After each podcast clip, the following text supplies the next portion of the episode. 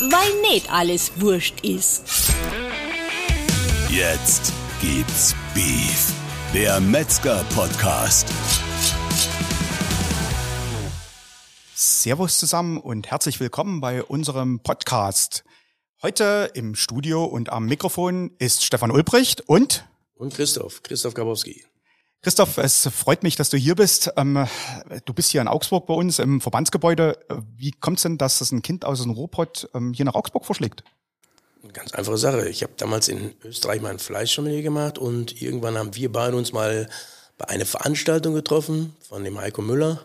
Und dann kam im Gespräch und die Freundschaft, die sich daraus entwickelt hat, hat auch die Freundschaft zur Fleischerschule entwickelt, so dass wir hier in Augsburg die Sommeliers von der ersten Stunde dann auch ausbilden. Das stimmt, Christoph. Du bist natürlich vom ersten Moment an dabei und ähm, ein ganz wichtiger Part geworden in dieser Ausbildung. Ähm, Augsburg ist da ein bisschen vorangegangen bei den Fleischsommeliers. Jetzt haben wir die Ausbildung ein bisschen verbreitert in Deutschland. Was ist denn am Fleischsommelier für dich das Besondere? Wie bist du eigentlich zum Fleischsommelier gekommen? Oh, ganz einfach. Also mein Geschäftsführer, ich arbeite bei der Firma Niggemann, wollte unbedingt, dass ich Fleischsommelier werde. Am Anfang war ich total dagegen. Ich habe immer gesagt, ich bin Fleischermeister, das reicht und äh, hören Sie mir auf mit sowas, es reicht. Aber dann bin ich nach Österreich gegangen und habe gemerkt, das ist ein ganz anderer Bereich. Und das, was wir jetzt hier in Augsburg machen, hat nichts mit Meister zu tun, sondern ist eine Aufwertung zu allem, was wir darauf setzen. Und das Thema Fleischsommelier Einige belächeln das Wort ja. Ich meine, das Wort, darüber kann man auch lächeln, aber der Inhalt, den wir dort vermittelt, der hat schon sehr, sehr viel Wertvolles und ich kann nur jedem empfehlen, sich mit diesem Punkt und auch mal mit diesem Projekt vielleicht mal auseinanderzusetzen, denn man geht nicht dümmer aus diesem Kurs. Christoph, ähm, der Weg zum Fleischsommelier war natürlich bei dir auch ein bisschen länger. Ähm, vielleicht erzählst du mal was zu deinem Werdegang, ähm, zu deiner ähm, Historie, zu deinen Erfahrungen, die du gemacht hast, die dich vielleicht auf den Weg gebracht haben. Ja, ich bin, ich, jeder, der mich kennt, weiß, also ich habe bei Leidenschaft, Leidenschaft, äh, nennt man auch bei Facebook oder Instagram, heißt meine Seite Leidenschaft Fleisch. Und jeder, der mich kennt, der müsste mich eigentlich für total verrückt halten oder als Spinner titulieren. Und ich sag mal, man, ich gebe denen sogar recht, weil für mich war Fleisch meine Eltern sagen, ich hätte mich mit sechs Jahren schon damit befasst, weil wir hatten so typisch Ruhrgebiet in, hinterm Hof Kaninchen, Schweine und auch Hühner, die Eier legten und den Respekt, den meine Eltern damals zu den Tieren hatten. Jedes Tier hatte natürlich einen Namen und auch den Tod, den das Tier irgendwann hatte, auch da, wie wir das zelebriert haben, also dass wir an den gleichen Tag auch meistens die Innereien gegessen haben, das soll mich extrem, ich sag das mal so, gepackt haben. Und ich bin 1981 in der Lehre gegangen und ich habe einen Lehrmeister gehabt, die neuen Schnitte, die wir heute auf diesem amerikanischen Weg haben, die habe ich 1981 von meinem damaligen Lehrmeister gehabt. Ja, und so hat sich der Weg immer weitergemacht. Für mich ist Fleiß ein Stück Wissenschaft. Das heißt also, sich an den Standard zu halten, das war okay, aber die Neugier, mehr herauszuholen, das war eben das, was äh, mich immer wieder dorthin gebracht hat, wo ich vielleicht bin mit dieser gewissen Verrücktheit, mit der gewissen Leidenschaft. Ja, aber um sofort zu kommen, Davon haben wir mittlerweile in Deutschland so viele und ähm, ich sehe das mehr als, als untereinander sich gegeneinander helfen. Also das Thema Fleisch ist natürlich eine Geschichte, die sich immer weiterentwickelt hat und die sich auch permanent weiterentwickelt. Also ich fand es immer toll, dass du auch natürlich auf vielen Reisen warst und bei diesen Reisen ähm, Eindrücke und ähnliche Geschichten mitgebracht hast. Mittlerweile dann tituliert wurdest als ja, Fleischflüsterer. Und wer könnte denn besser dann so einen Unterricht geben, gerade beim Thema Zuschnitte, ähm, wie du? Aber eine andere Geschichte. Du hast gerade erwähnt, dass du im Grunde genommen Leidenschaft Fleisch lebst. Äh, Fleisch ist für dich ähm, nicht nur Leidenschaft, sondern auch Hobby.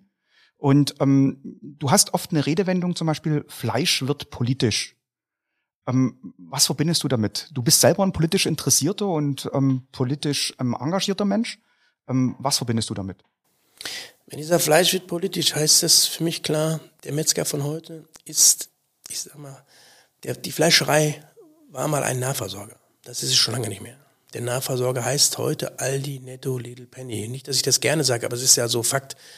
Und der Fleischer, die Fleischerei von morgen könnte für mich Kulturgut sein. Wer erinnert sich heute noch an einen Schuster? Wer erinnert sich heute noch an einen Polsterer oder einen Lederer? Das sind alles Berufe. Und wenn wir nicht aufpassen, wird auch der Fleischer, ich sag mal so, ich würde es mir nicht wünschen, aber aussterben, wenn wir es nicht schaffen, diesen Beruf der gewissen Wertschätzung geben, denn ähm, das Fleisch wird durch viele Faktoren, in der wir uns befinden, politisch, weil wir leider auch ich sag das mal, wo ich in der Lehre war, da war die Werbung noch, Fleisch ist ein Stück Lebenskraft. Milch macht müde, Männer munter. Das waren so die Werbesprüche. Und wenn man heute sieht, da ich sag mal, wir werden irgendwann mal, mein, die Kinder meines Sohnes werden sich irgendwann mal entschuldigen müssen, dass sie vielleicht Fleisch essen. Und ich will es nicht so weit kommen lassen, dass wir zu viel Fleisch essen, das gebe ich in jedem Kurs bekannt, ja, das tun wir. Wenn wir aber das Thema Fleisch in der Art Respekt vor Lebensmitteln nicht in den Tiefgang begreifen, und das versuche ich auch in den Sommelierskursen zu vermitteln, werden wir ein ganz, ganz großes Problem sehen, weil wir dann vergleichbar eventuell werden mit der Industrie. Nicht, dass ich was gegen die Industrie habe, aber die Industrie ist schon auf einem anderen Zweig. So, wenn wir sehen, die ganzen Fleischersatzprodukte, wer dort führend ist, ich sag mal, ich habe da kein Problem mit, ich lebe in, bin ein sehr marktwirtschaftlich denkender Mensch.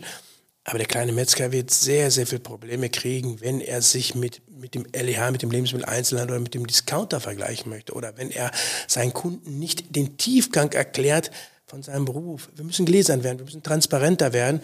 Und ich sehe an den jungen Leuten, die wir auch hier in Deutschland haben, dass wir da auf einem sehr, sehr guten Weg sind. Und da muss man auch sagen, da hat Augsburg ja auch eine riesengroße Rolle. Der Sommelierkurs hat vielen Leuten in dem Bereich auch die Augen geöffnet. Aber eins ist auch, was auffällt, Fleisch und auch das Thema Lebensmittel. Ich werde morgen im Kurs sehr, sehr viele Titelseiten von Zeitungen bringen. Es zieht mittlerweile eine, ein Stück Fleisch auf eine Titelseite, sei es im Fokus, sei es im, im Spiegel, sei es auf der Zeit, der zieht mittlerweile und ich habe das Gefühl, ob für 80 Millionen Bundestrainer, 18 Millionen Virologen, wir haben jetzt mittlerweile auch schon 80 Leute, die sich mit dem Thema, 80 Millionen Leute, die sich mit dem Thema Fleisch auskennen. Und wenn wir dann, wir Fachleute, die auch darin ausgebildet sind, dies ein bisschen inhaltlich erfüllen und nicht nur mit der Wurst machen, was gut und schön ist, sondern auch inhaltlich erfüllen mit dem Wissen, dann bin ich überzeugt, werden wir ähm, den einen oder anderen mitnehmen, der jetzt noch in seine Überle Überlegenheit nachdenkt. Denn die Bürger sind ja verunsichert. Und ähm, wir können ja, wie beim Wein, wenn der, wenn der, wenn der Verbraucher verunsichert ist und auch nicht weiß, warum er für das eine Stück 40 und für das andere 5 Euro äh, bezahlt und beim Probieren auch noch nicht mal die Unterschiede kennt, dann sind wir unbedingt gefordert, auch dort viel mehr Aufklärung zu leisten in dem, was wir tun und vielleicht auch selber uns fragen, was tun wir überhaupt, um den Leuten mitzunehmen, weil Fleisch ist ein sehr, sehr tolles Produkt, wenn wir es richtig anfassen. Hast du denn den Eindruck, dass die Wertigkeit von Fleisch wieder gestiegen ist? Solange unsere Kollegen zu viel mit Rostbeef hantieren, zu viel mit Filet, Hüfte und der Entrecote, habe ich das Gefühl, sind wir noch auf einem ganz, ganz langen Weg. Wenn wir nicht langsam begreifen, dass das ganze Tier ein Wert ist und die Wertschätzung dem Tier gegenüber einen höheren Stellenwert kriegen. Ich meine, schau mal, wir hatten vor 15 Jahren im, im Durchschnitt 1,5 Kilo Innereien, die wir im Jahr gegessen haben. Heute essen wir 100, 100 Gramm. Wo gehen die Produkte hin? Und wenn ich sehe, dass wir uns in den Angeboten fast übereifern mit Lachse, Schnitzel und Filet, aber ich gar nicht mehr sehe, dass man vielleicht auch mal ein vernünftiges Eisbein oder so, oder oder sogar ich sag mal so Produkte, die ich als als Kind damals hatte. Wir müssen versuchen, das ganze Tier in seine Wertschätzung zu schätzen, weil wenn wir uns über alte Rassen unterhalten, die natürlich teurer sein müssen, geht das gar nicht, indem wir nur über die sogenannten ich sag mal, viele nennen es Edelteil, aber über die sogenannten Stücke.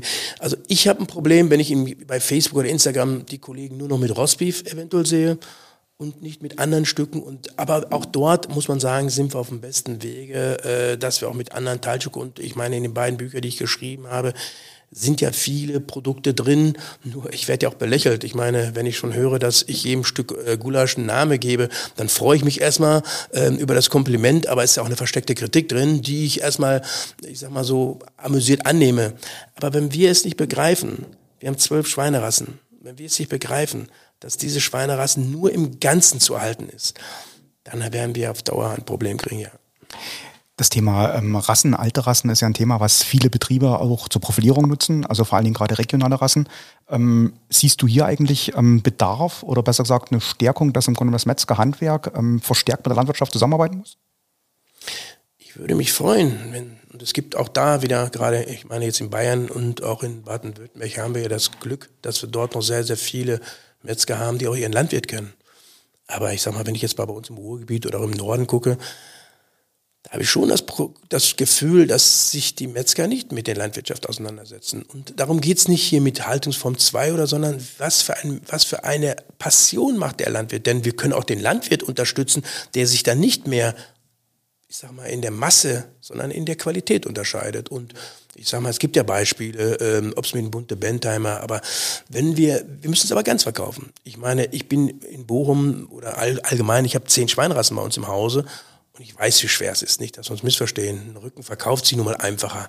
Aber das ist eben die Kunst des Fleischsommeliers, wenn wir ihn ausgebildet haben, auch die Produkte zu verkaufen und auch den Leuten zu erklären, die vielleicht nicht heute auf Platz eins der Automatismus im Verkaufen ist. Und wenn der Sommelier es schafft, ich, ich meine, jeder Sommelier nimmt das ja im Vergleich mit dem Wein. Ich sag, ich sag mal so, Aldi, Aldi ist der größte Weinverkäufer, trotzdem gibt es die Weinshops. Und wenn ich es schaffe, den Kunden diese Qualität eines Denver Cut zu erklären, ist der vierzarteste Muskel. Wer besitzt den in seinem Laden? Den vierzartesten Muskel. Wir besitzen, wie ich es gerade schon sagte, die sogenannten Hilton Cut, Rostbeef, Entrecot, Filet und Hüfte.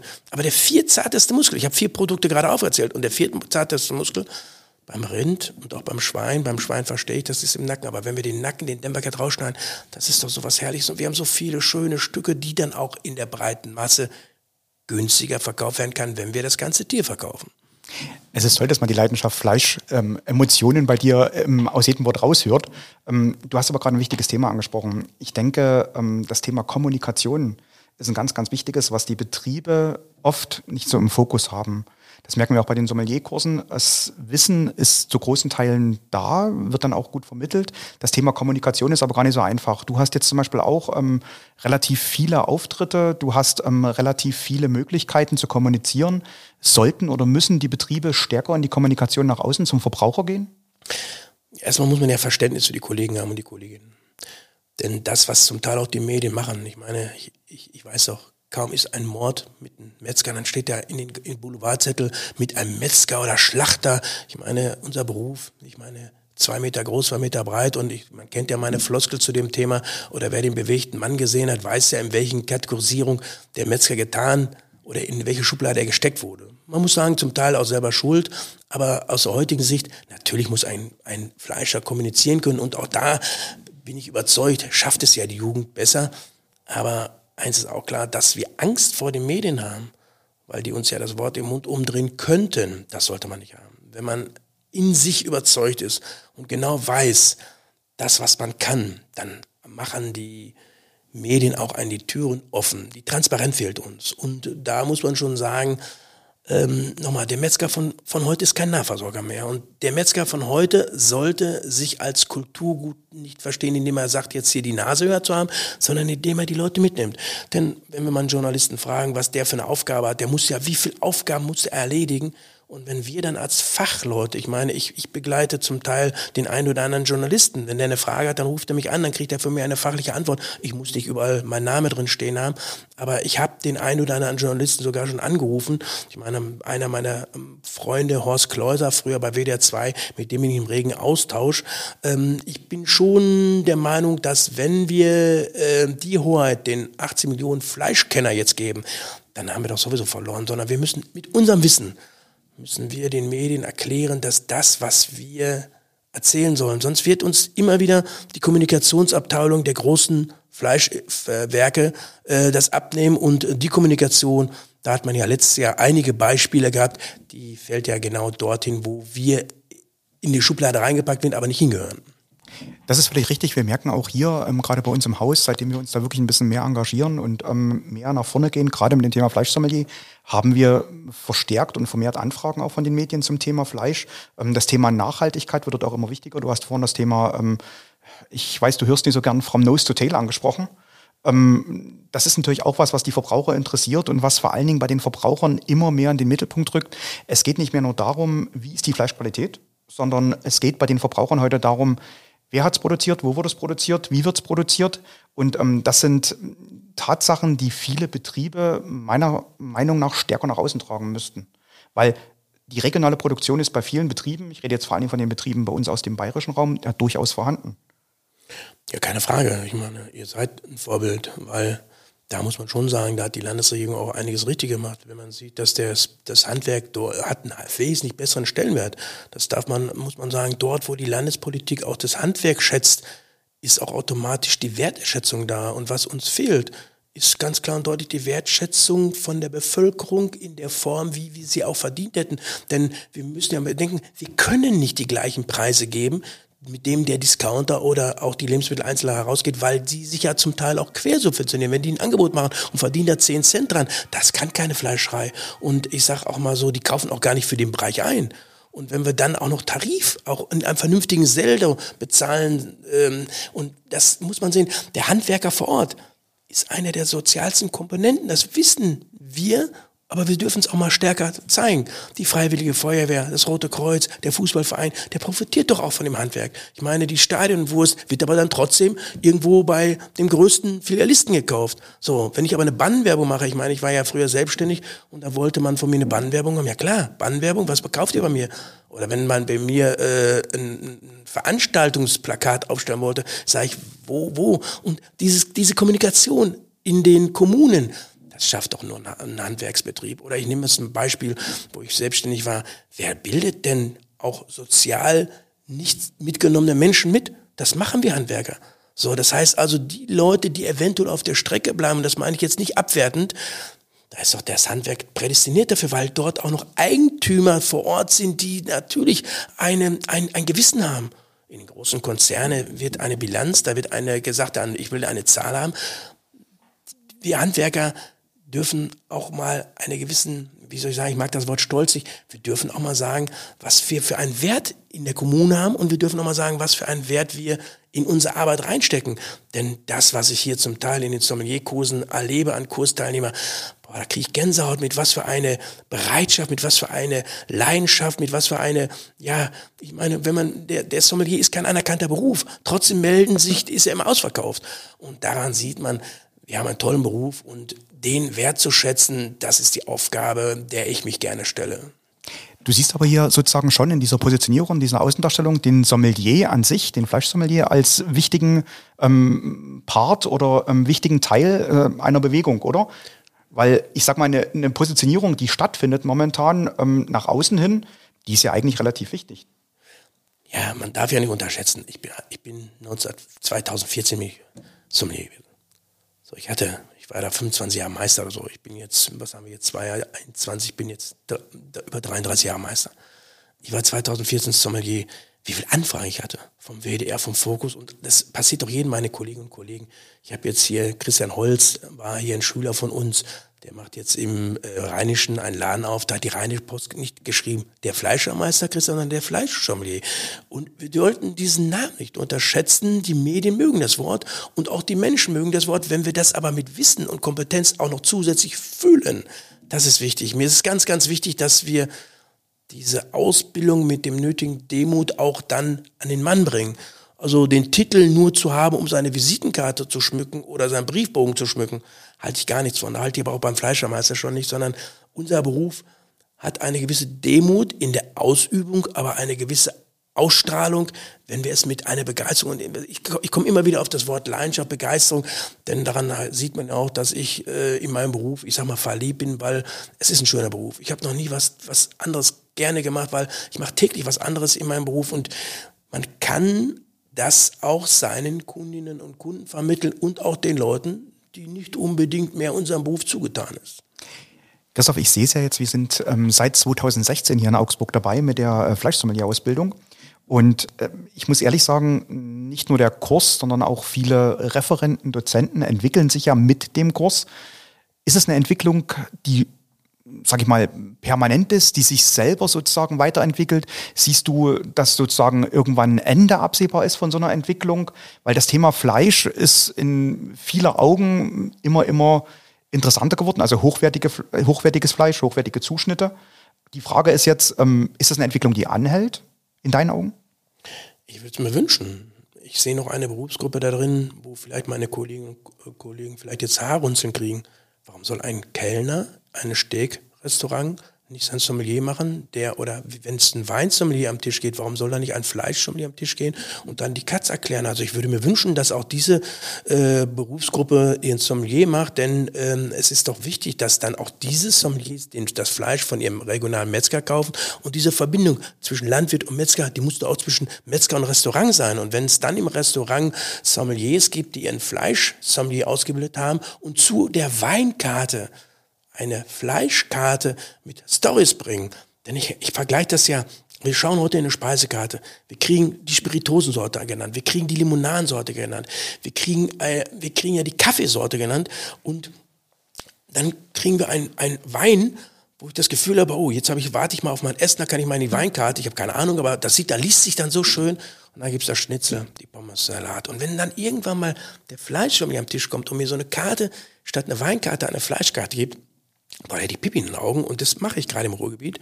Es gibt also einige meiner Kunden, die machen das so und die kriegen ihr Geld dafür, weil dann die Wertschätzung zu diesem Produkt Nahrungsmittel eine ganz andere ist als Pommes, Schnitzel, Salat oder Rumsteak, Bohnen, Bratkartoffel und die Leute werden dann wissbegieriger und wenn es dann die Restaurants gibt, die dann auch noch bei uns kaufen und wir dann dieses, diese, diese Schlaufe vom Landwirt bis auf dem Teller des Restaurants haben, dann sehe ich den Sommelierkurs ähm, als Bestandteil für eine Ausbildung, die dem Fleischer nutzen kann, auch in diesem Bereich.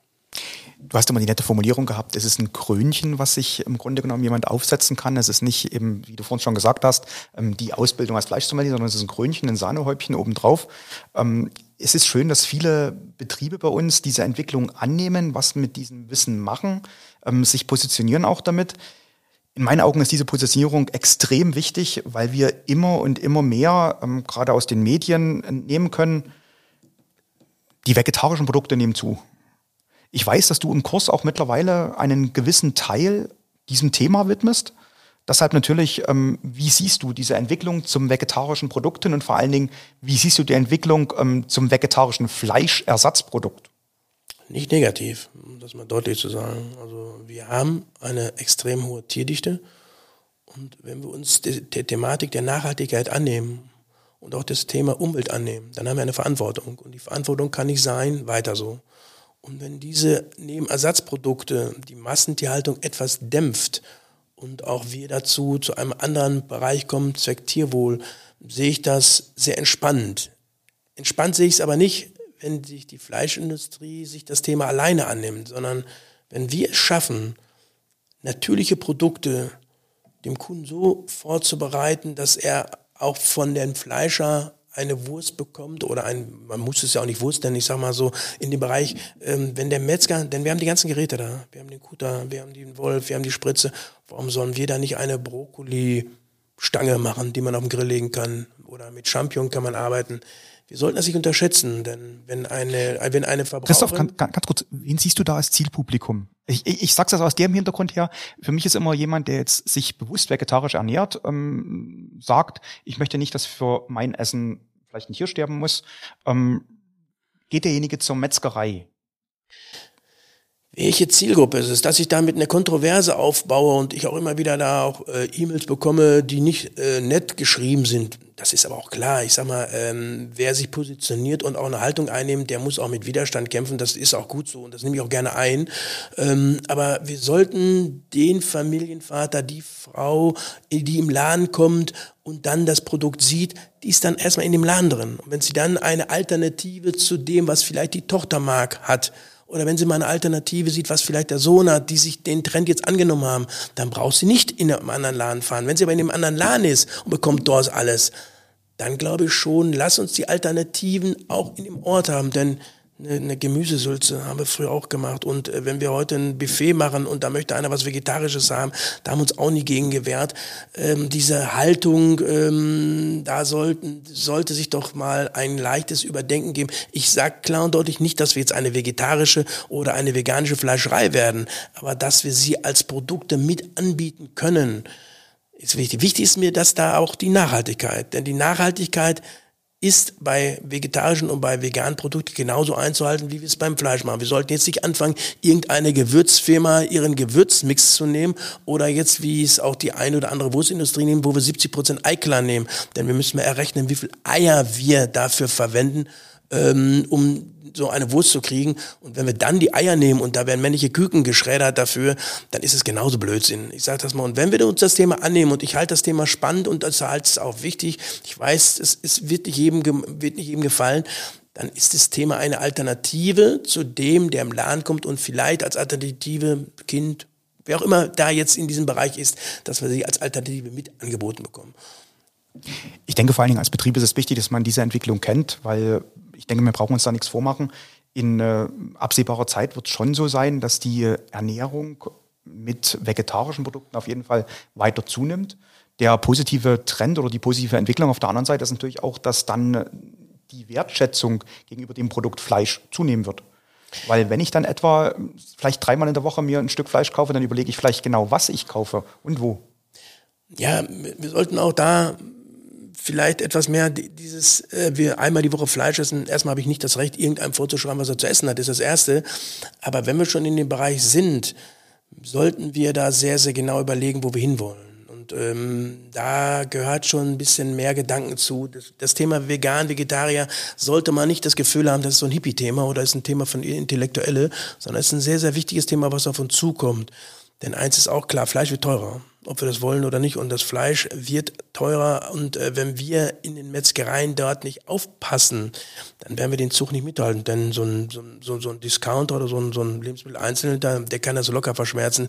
Ich habe heute noch im Kopf, wie wir das Thema BSE hatten. Da, auf einmal war das ganze Thema Rindfleisch weg der Metzger vor Ort, der hat es sehr, sehr schwer gehabt. Aber was haben die Supermärkte gemacht? Die haben Straußenfleisch aus Afrika gekauft, die haben Straußenfleisch haben der auf, auf einmal aus Australien gekauft und der, der Metzger vor der Tür, der ist pleite gegangen, weil er eben nicht diese Alternativen hatten. Damit will ich nicht sagen, dass er sich australisches Fleisch holen sollte, sondern ich will auf alle Fälle, dass der Metzger immer wieder weiß, dass die Uhr wird sich immer weiter drehen und ob wir das wollen oder nicht, wir müssen uns auch nicht jetzt jede Mode anpassen. Aber wir sollten auch nicht stehen denn äh, wenn wir stehen, dann ist es genau das, was wir nicht wollen. Konservativ in der Form, dass der Stillstand des Berufes ist nicht so. Wir müssen uns immer weiterdenken. Und wir müssen lernen, dass die Leute, die bei uns im Laden kommen, die wissen automatisch, dass wir mehr bezahlen. Und das ist auch gut. Also jeder, der in eine Metzgerei kommt und will dort weniger bezahlen als ein Discounter, kenne ich nicht diese Leute. Sondern wenn er in eine Metzgerei kommt, der hat doch viel mehr Ansprüche. Der möchte eine kompetente Beratung haben. Der möchte, wenn es geht, auch wissen, woher das Fleisch herkommt. Er möchte auch wissen, ähm, wie er bedient wird. Das heißt also, die ganzen Vorteile, die eine Metzgerei heute hat, hatte sie auch vor zehn Jahren, vor fünf Jahren, nur heute ist der Bereich, in dem wir uns befinden, ein ganz anderer. Heute ist die Wertschätzung zu einem Metzger des Vertrauens noch mehr gestiegen, weil er, wie ich es immer wieder sage, kein Nahversorger ist. Er ist jetzt ein Spezialist. Und diese Spezialität, die muss er so rausarbeiten. Wir sehen ja so viele Kollegen, da geben sie Grillkurse, dann geben sie eben auch mittlerweile Zerlegekurse. Sie sind in YouTube stark, sie sind im Instagram stark. Also ich sehe in der jetzigen Form auf die Leute, die da gerade heranwachsen, ich sage es ganz ehrlich, Väter und Mütter, lasst diesen Leuten wirklich den Raum, ihre Kreativität auszuloben. Und es gibt so tolle junge Kolleginnen und Kollegen, die sind viel, viel weiter in dem Kopf, als die Eltern es wahrhaben wollen. Und lass sie sich austoben, denn da steckt so viel Potenzial und ich bin überzeugt, wir haben eine rosige Zukunft, wenn wir es verstehen, was der Verbraucher und die Verbraucherin von uns auch erwarten. Christoph, das wäre fast schon wieder ein schönes Schlusswort gewesen, aber das Schlusswort, das äh, ist leider immer dieselbe Frage, die wir stellen wollen und die wir stellen müssen, und zwar unsere Abschlussfrage, und zwar, Christoph, was verbindest du mit dem Metzgerhandwerk? Das Wort Handwerk. Und das, das Metzger, Fleischer, wie man es auch mal nennt, das Wort Handwerk. Denn Handwerk kommt aus dem Namen Hand und Werk. Also ich arbeite unwahrscheinlich gerne und ich trainiere heute noch in der Woche wie kann Fleisch anders zerlegt werden? Dieses konservative Strukturdenken, dass wir immer wieder denken, das war vor 40 Ich trainiere jede Woche. Fleisch ist ein Stück Wissenschaft und dass ich das alles mit meiner Hand alles machen kann und auch mit meinem Kopf natürlich, mit dem Kopf denken und nicht alles den Maschinen, den Computer und alles überlasse. Wenn ich auf, auf eine Weide gehe und mit Landwirten rede und deren Tiere sehe, da möchte ich keinen Stall sehen, der computermäßig mir genau sagt, wie viel Liter Milch so eine Kuh gibt, sondern der Mensch weiß genau, was er dort auf der Weide hat. Wenn die, ich hatte mal eine, eine Kommunikationsschule bei Rinder, kann ich heute noch als Anekdote sagen, da kam auf so bei schottischen Highlander die Kommunikation der Tiere, habe ich gemacht. Und dann kam das der schottische Heiländer auf mich zugerannt und ich, ich hatte mich schon fast in die Hose gemacht, sag ich mal so, und der Landwirt sagt, du bleib stehen, du bleib stehen. Das Rind ist genau da stehen geblieben.